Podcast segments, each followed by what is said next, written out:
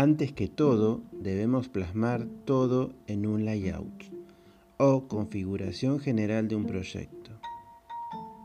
Esto es, en resumen, el posicionamiento de equipos, muebles y objetos, ya sean fijos o móviles, en el espacio que se está diseñando. Una distribución adecuada permite organizar el flujo del espacio, crear lugares de permanencia y jerarquizar los espacios. Los layouts son especialmente importantes en los planos arquitectónicos abiertos, donde el diseñador tiene más libertad. Para desarrollar un buen layout general, el diseñador de interiores debe, por supuesto, considerar los estándares de accesibilidad, las rutas de escape de incendios y las dimensiones mínimas para las habitaciones.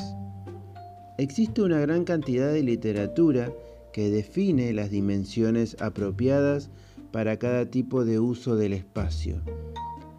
El libro El arte de proyectar en arquitectura se publicó originalmente en el año 1936 y recopiló las mejores prácticas para dimensionar los espacios, desde cocinas industriales hasta trenes.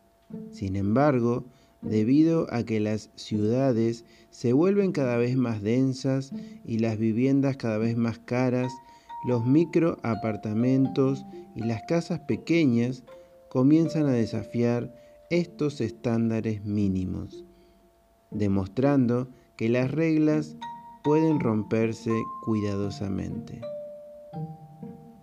Por lo tanto, lo principal es entender las necesidades del espacio y del usuario para poder proponer diseños funcionales y apropiados para cada escenario diferente.